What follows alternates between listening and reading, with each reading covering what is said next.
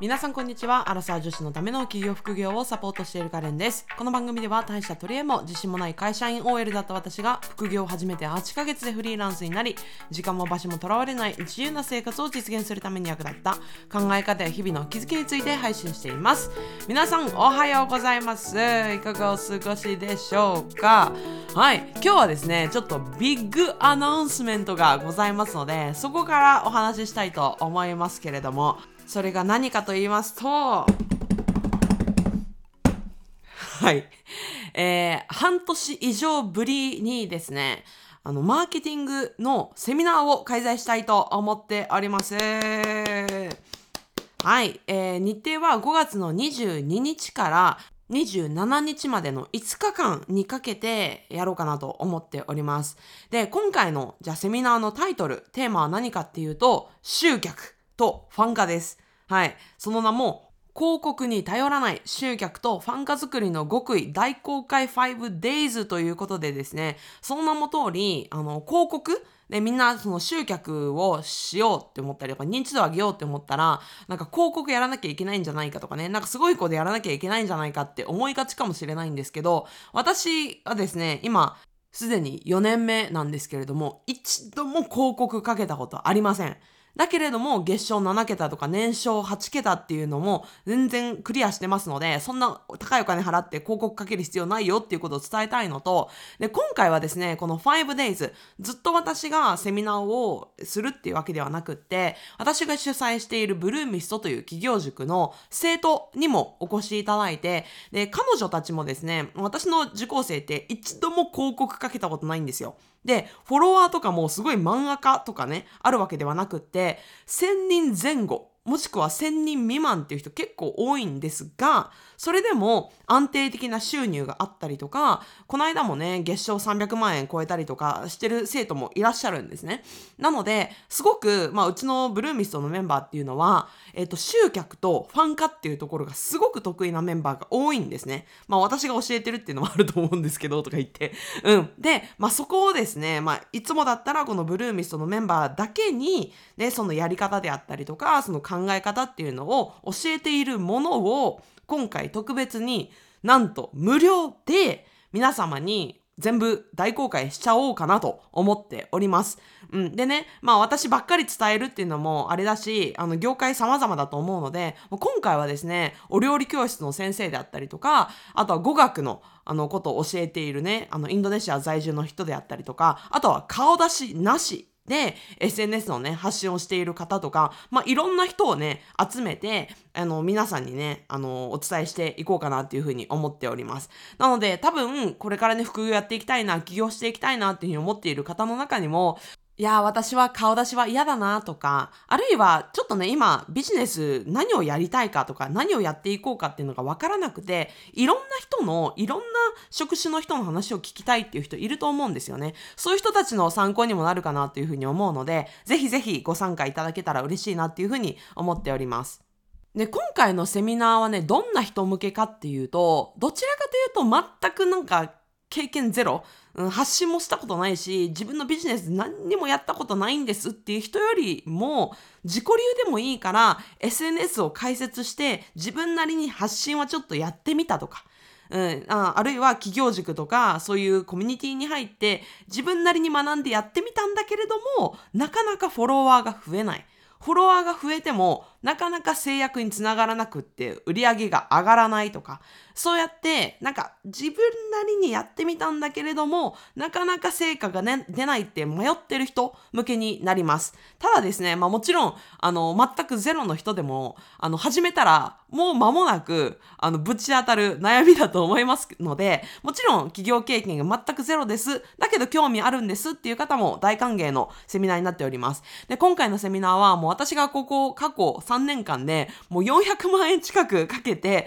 本当にマーケティング習ってきたものとかあとはもうこのね、3年間かけてすごい培ってきた経験とか知識っていうものをもうみんなみんな包み隠さずお伝えしようかなっていうふうに思っておりますのでぜひ期待していただけたらなっていうふうに思っております。でね、もう本当にこれ半年以上ぶりなのはですね、このマーケティングセミナーっていうのが、もうね、1回のセミナーでもうすっごい私の体力使い切るんですよ。で、その修復に時間がかかるのと、まあ本当にね、私がセミナーやるときってめちゃくちゃ本気で、めちゃくちゃもう本当に大公開するので、あの、毎回ね、大好評なんですよ。うん。で、まあ、それをね、まあ、やっぱり何回もできないぐらいの、あの、質のものをね、ご用意する予定なので、ぜひ、あのー、またとない、もう2023年もね、もう一回多分もうやらないと思ってるんですね。はい。なので、もうなかなかもうない機会に、まあ無料なので、完全に無料でご参加いただけるものになりますので、ぜひご参加いただけたらと思います。で、気になる方は、えっ、ー、と、参加方法は、このエピソードの概要欄に LINE 公式のリンクを貼っております。で、その、えっ、ー、と、リンクから LINE 公式にご登録をください。で、そこから、えっ、ー、と、セミナーにご登録いただけるリンクが貼ってありますので、そこからご登録いただけたら嬉しいなっていうふうに思います。5月の22日から始まりますので、それまでにね、ご登録をお願いいたします。で、もしね、このエピソード聞いているのが、5月の22日過ぎちゃったっていう方も、5月の22日から27日の間であれば、いつでもまだね、ご参加いただけますので、安心してリンクからご登録いただければなっていうふうに思います。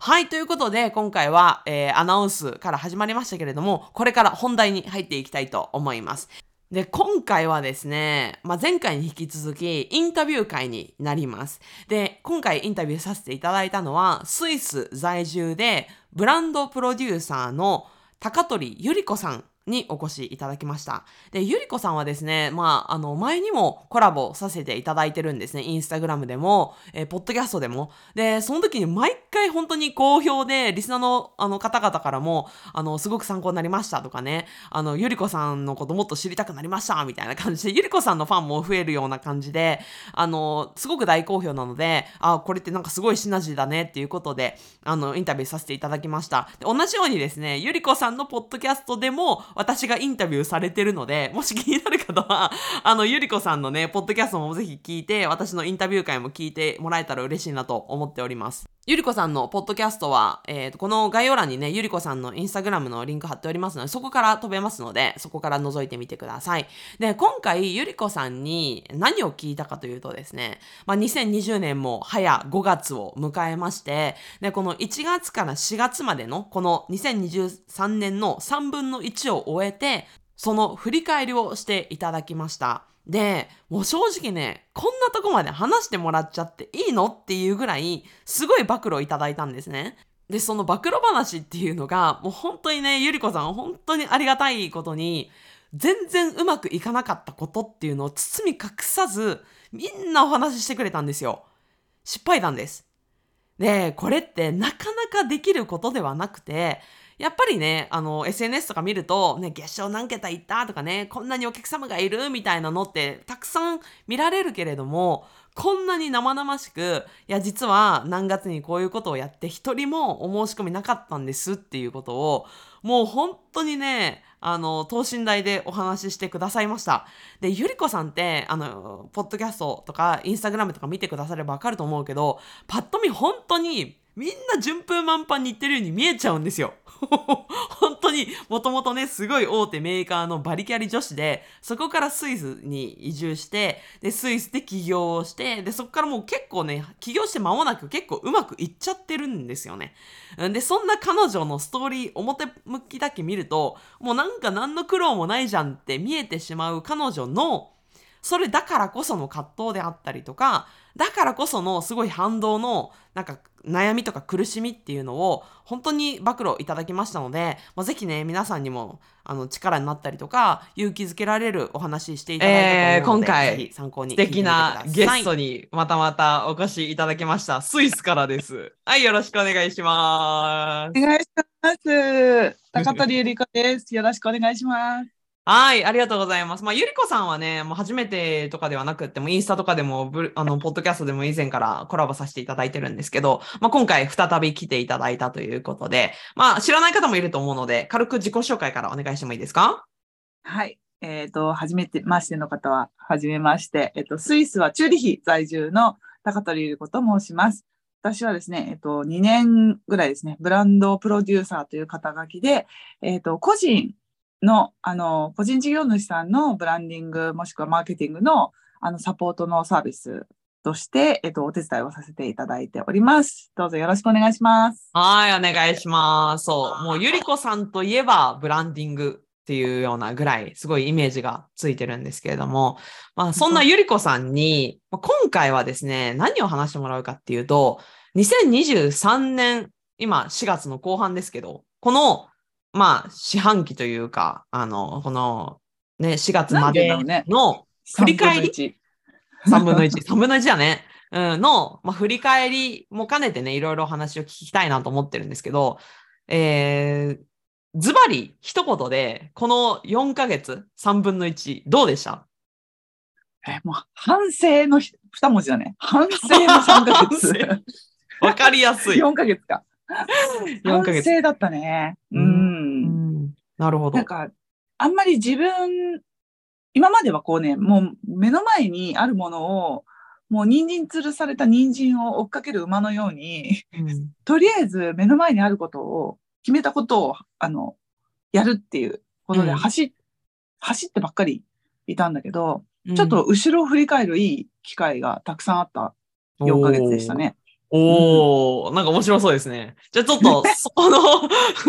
ずっとね、なんか前を追っかけてたのを、後ろ振り向くきっかけになったっていうことで、それをちょっといろいろね、掘り葉掘り聞いていきたいなと思うんですけど、具体的に、ズバリ、な、何があったんですか？そう、あのね、うん。もう一度、私は本当に恵まれたことに、あの、うん。発信して、えっ、と、あ、えっ、と、起業家になろうと思って、最初にインスタを立ち上げて、最初の1ヶ月でもう1500人とかフォロワーがわーっと増えて、すごい。はい。で、その時からもうスイス在住、ブランド、ブランディングっていうことをもう散々言ってきて、うん。で、売り込まずに自然体で売れるブランディングを目指しますっていうキャッチコピーでずっとやってきたんですけど、はい。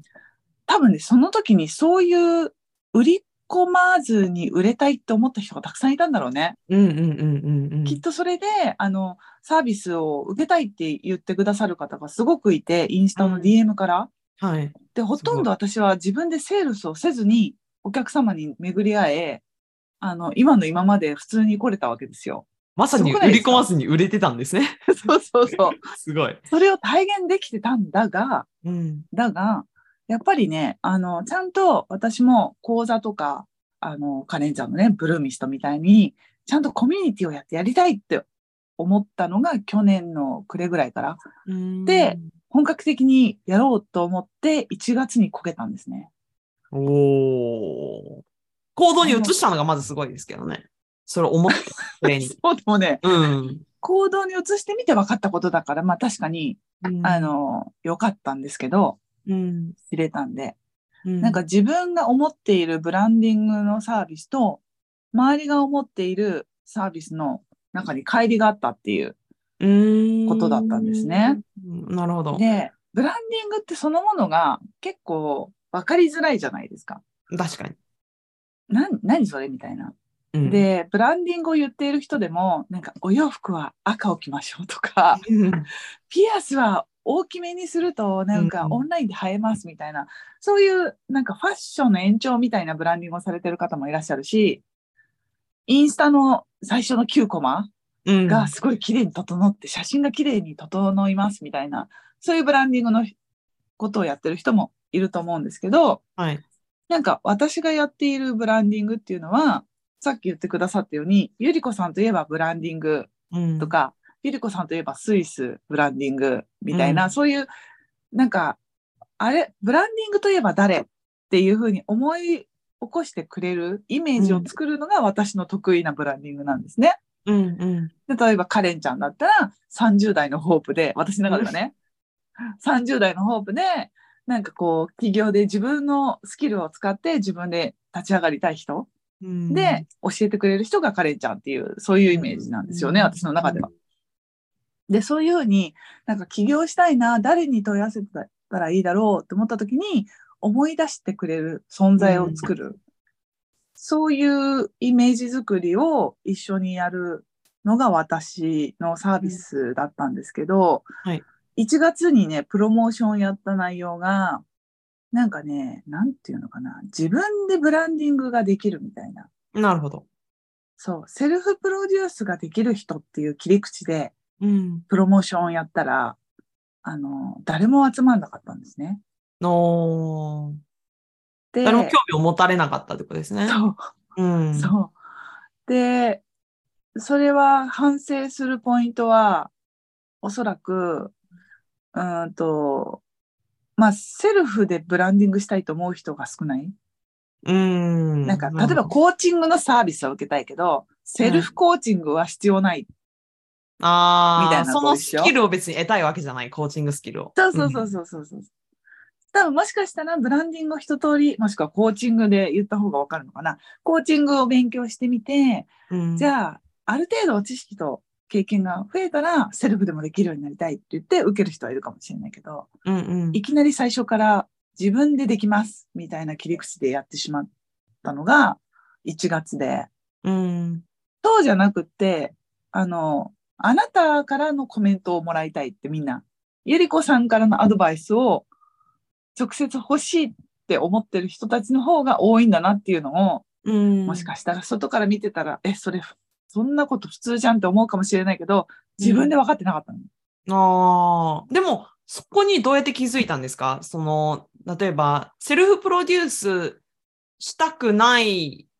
のかもしれない、ししたいんじゃなくて、受けたいのかもしれないけど、別になんか、それ以外の理由もあるかもしれないじゃないですか。それはなんか気づいたきっかけとかあったんですか？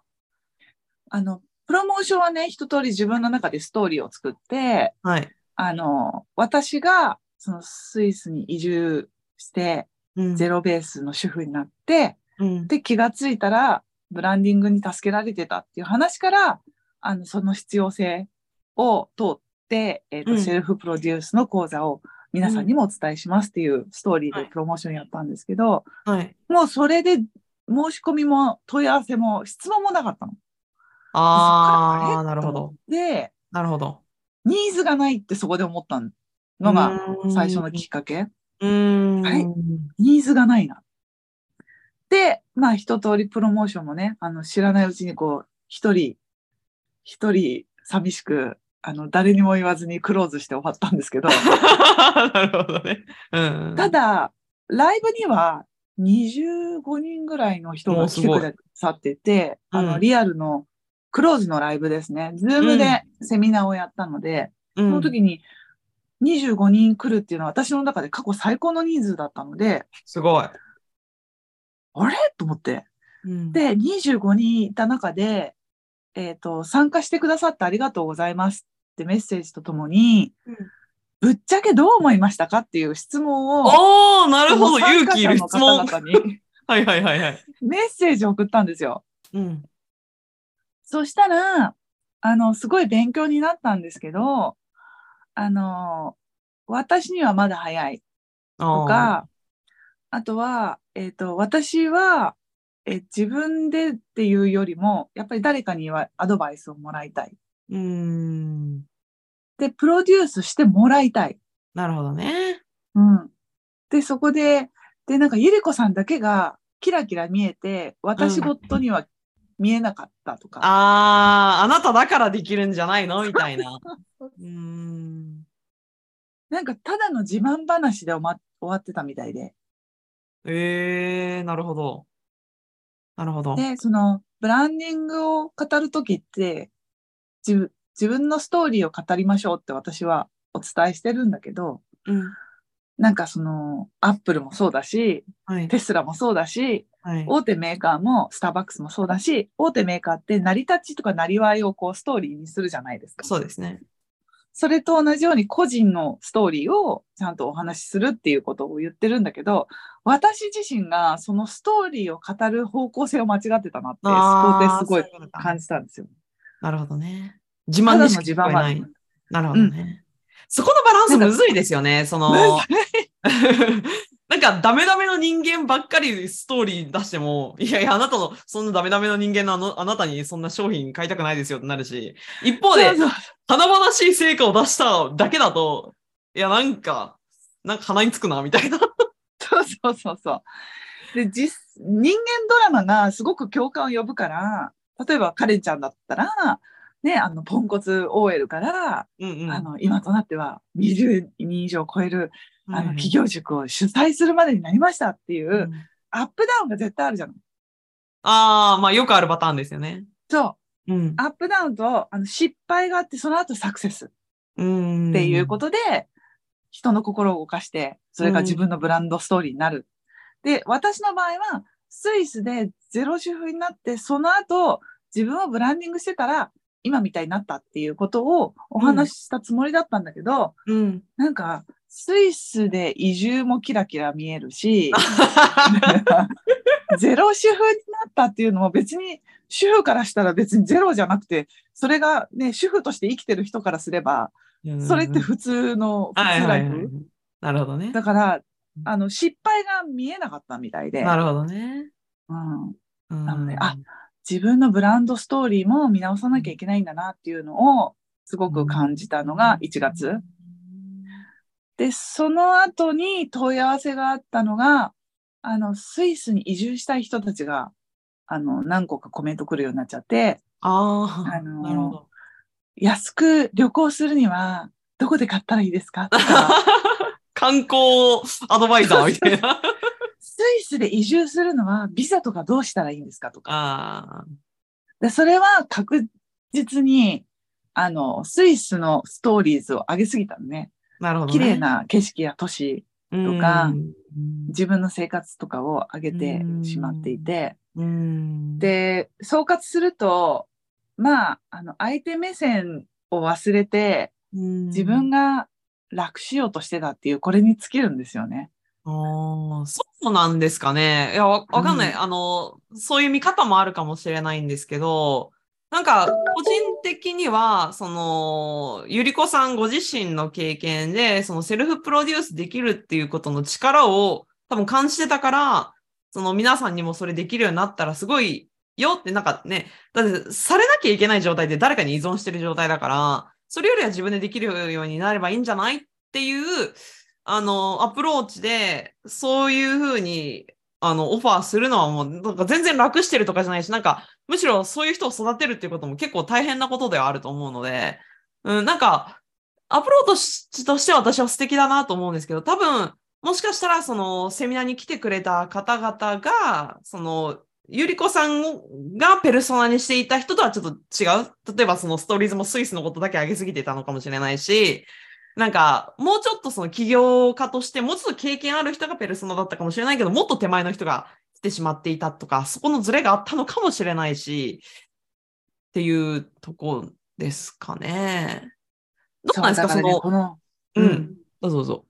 この4ヶ月はだから、あの、自分が思っていた内容と、外から見えるうん。見え方の帰りにすごく気がつけた、ううん。ん、なんか、反省の4ヶ月だったね。だからこれからちょっともう一回見直して、うん。どういうふうにうん。言葉を使ったら、どういうふうに写真や言葉やね、そういう包括的な、その、自分の発信のスタイルが、あの、間違いなく自分が届けたい人に届けられてるかっていうのをね、すうん、あの、サボらずやろうと思ったね。楽しようと思ったの。なんか、そうだったんや。うん、うん。多分ね、ちょっと怠けてるのが出ちゃったね。ああ、そうなんだ。うん。えでもなんかさ、素敵だなって思うのは、あの、まあ、そういう楽しようとしてたっていう反省点もあるかもしれないけど、それをね、バッと今言えちゃうのが強いよね。言えないじゃないですか、そんなこと。普通。それでもね、カレンちゃんのラジオのおかげなのよ。えーそうなんですか？カレンちゃんのラジオ全部ぶっちゃけてんじゃん。ぶっちゃけてますね。一人泣きながらズームセミナーやったっていうのもさ、もうあれ、あれが私何よりの心の支えだよね。今回プロモーションできたのも。あ本当ですか？泣きながら一人で、誰にもこ、誰も来ないズズームのルームで一人でセミナーを続けたという、いやーもう涙なしでは語れないエピソードじゃない。やばいっすよ、あれ。本当に、会社員でヘトヘトで、もうそれ終わった後に必死こいで作ったやつ。誰も来て、でしかも来てる体でね、録画して喋るっていう辛さよ。そう。まあでもね、録画見てる人もいるからね。かもしれないからね。うん、うん。そうそうそうそう。っていううんまあ、そっかえ、そっか。カレンちゃんにとってこの 4, 4ヶ月ど私ですか？ううん。いや、でも私もね、結構模索の4ヶ月だったなっていうのは思いますね。あの、ガンガン行動するっていうよりも、あの、今の自分のブルーミスト、旗から見たらすごくうまくいってるように見えるかもしれないんですけど、もちろん、ね、あの、なんていうの？えっ、と、現状維持は衰退とかって言うけど、同じことをずっと繰り返してても、もちろんお客様も飽きるし、私自身も飽きるから、なんか新しいスパイスをと思って。だからまあクラファンを始めたりとか、あとはちょっと今までやったことないセミナーも合宿でね、一泊でやるっていうのも新しかったんですけど、やったりとか、結構その模索をしながら、で、ブルーミストもどういう形でやっていくのが、あの、お客さんにとっても自分にとっても、あの、いいのかなっていうのは、未だに結構、あの、模索してるっていうような形で、私も1月に、あの、ブルーミスもっとこうしてくとか、私自身もこうしてくみたいなことを結構掲げてたんですけど、それも結構正直変わったなっていう、うん、あの、ブルーミスも正直、この、今年40人にしたいみたいな目標立てたんですけど、具体的な数字を。おーうんなんですけど、本当にその倍にすることが私にとっていいこと、私だけじゃなくて、お客さんにとっても本当にいいことなのかみたいなのを、ちょっと改めて思って。うんわか。る。うん。わかる。大きくすることがいいかどうか、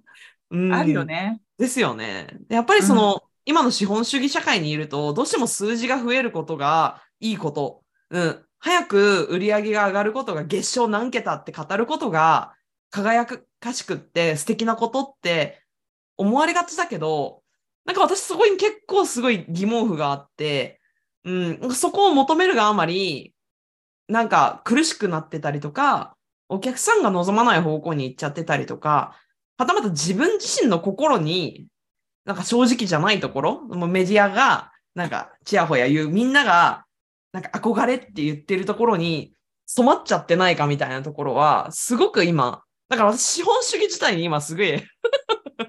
違和感を感じてて、そんな本ばっか読んでるんですけど、最近。すごいな。資本主義の話までに広がって。いや、広がってますよ。一回や、一回やってみるのはどう？たもしかしたらよ。もしかしたら人数が増えたら、うんささっき言ってた、このさ、横の矢印がさ、うん矢印の量がもうはい2倍、4倍、6倍になってめちゃくちゃコミュニティが活性化するかもしれないし。いや、それは間違いないんですよ。ただ、あの、私もね、基本的には、ああだこうだ言う前に、とりあえずやってみようよって思うタイプなんですけど、ただ、うんうんこれで踏み切れない理由が、お客さん巻き込むじゃないですか。うんで、むやみやたりに私がテスト的にとりあえずお客さん増やしてみたって、なんかちょっと無責任だなって思うわけですよ。だって、優しい。でも、ね、いやいやいやいやみんなは協力してくれるよ。いや、これはね、優しさっていうよりも、レンジはいやいや、でも応援し、てくれるよ。いやいやいや、だってそういうコミュニティだもん、あそこは。うん。まあ、そうですね。まあ、うんブルーミスさん、本当にいい人しか集まってないなと思いますけど、いや、でもなんか、私がこの20人までは結構自分の中、頭の中で割とイメージできたんですね。20人は私、問題なく回せるなっていうところイメージできた。40人私正直まだね、イメージできてなくて。で、あの、学級、学校の1クラス何人だったの？30人ぐらいですね。あ、じゃあもうちょっといけるじゃないいやいやいや、どういう？一教室に入るぐらいのイメージはできるでしょ。いや、私、先生がちゃんと30人しっかり見れてたと思わない？平光、平光はあの、学級番号何番だったの？いや覚えてない？です。そんな、コロコロ変わるし、学年ごとに。私、派行だったから、9世が38番だったんだけど。よく覚えてますね。そんな覚えてないです、私。って考えたらさ、しあの、経験したことがある人数だよ、まだ30人までは。いやー、まあでもね、学校とは違いますからね。やっぱり。でね、なんかインタビュー受けるっていうのに私が前のめりになって聞いた。いつものパターン。いやいやいや聞くのが私好きだから。そうですね。やっぱ好きなんですね。うん。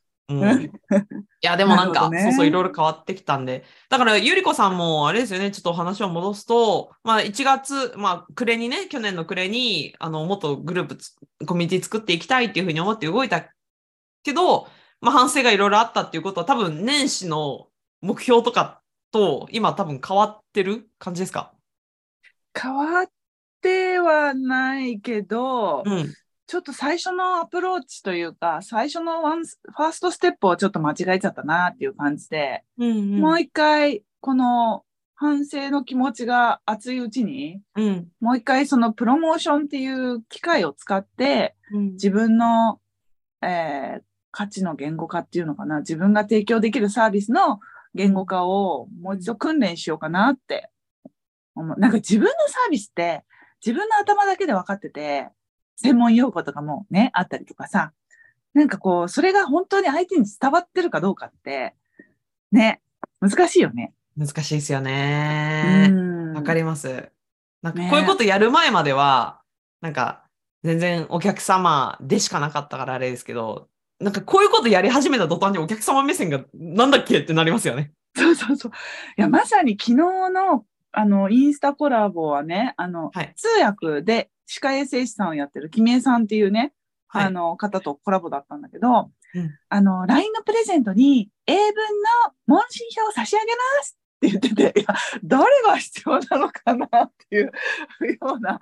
でも、本人は本当にその、それが大好きで、もう、あの、歯科医院さんに英語をね、あの、話せるようになってほしいっていう気持ちが、もうすごい溢れてて、もうマーケティング視点としては、どれだけニーズがあるかまず調べてみようか、みたいな、ツッコミどころは満載だったんだけど、うんまあそういうふうにこうね、自分の分野になるとさ、そいろいろ見えないことがたくさんあるから、う。まあそれが見える化するのがまあ私の中でプロモーションなのかなってうん思って、もう一回やりたいなと思ってる。いや、めちゃくちゃ素晴らしいと思います。だってもう失うことはないですからね。あの、うまくいかなくったって、そう,、自分のメンタルが若干ちょっとやられるだけで、一瞬。うん、でも私のそのサービスがコミュニティっていう手をなさなくてもいいのかもしれないなってちょっと、うん、思ったりしますけど、先生どうですか？どう思われます？わかんないです。どうなんですかね。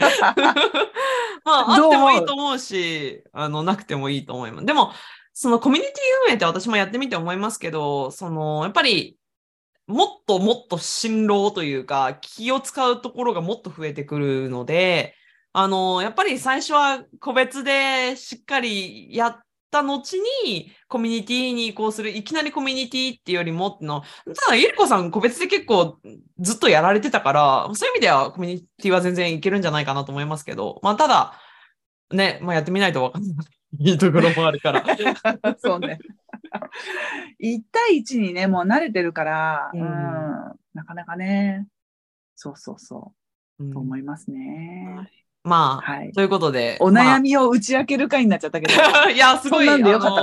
なったと思いますよ。一度そうやって うまくいってる方が、しかもゆりこさんなんて傍から見たらすごいスイスにいて、フリーランスで、もうなんかもうバリバリね、マーケティングでもやってきてて、もう本当に傍から見たらもう羨、人が誰もが羨むような生活をされている方でも、こんなにね、紆余曲折あり、失敗もあり、反省もありっていうのがリアルにお届けできたのはすごい良かったんじゃないかなって。で、今回はね、あの、珍しく動画も撮って、あの、私の YouTube にも上げる予定なんで、ゆりこさんがね、どんなやつで、どんな喋り方してて、どんな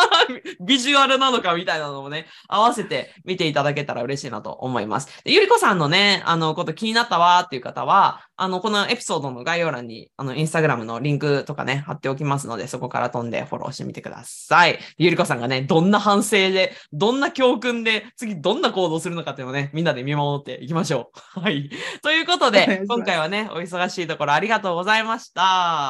ありがとうございました。はーい。はい。ということで、ゆりこさんとのインタビューお聞きいただきましたが、いかがでしたでしょうか？本当にね、ゆりこさんもそんなことあるんだとかね、一回成果出した人も、そこからの悩みってあるんだなっていうことを、まあ、いい意味でも、悪い意味でも？いろんな意味であのお伝えできたかなっていうふうに思っております。で私自身もですね2023年にこういうことやっていくんだって意気込んだけれどもまあいろいろねやっぱり生活とかいろんな知見が広まっていくと目標が変わったりとか自分のやりたいことが変わっていくっていうことも自然なことなんですね。なのでなんかこういうね目標を変えることってすごい軸がないとかブレブレなんだみたいな感じで悩む人もいるかもしれないんですけど、私はそうじゃないと思っていて、人は生きている限りどんどん変化していくものだし、自分のむしろそのやりたいこととかっていうのが変わっているのに、その前に決めたことに固執しすぎて苦しくなる方が、なんか不健康なんじゃないかなっていうふうに思うから、自分のやりたいこととか気持ちとかに素直になるっていうのも大事にしてほしいなっていう意味で、ちょっと私のお話もさせていただきました。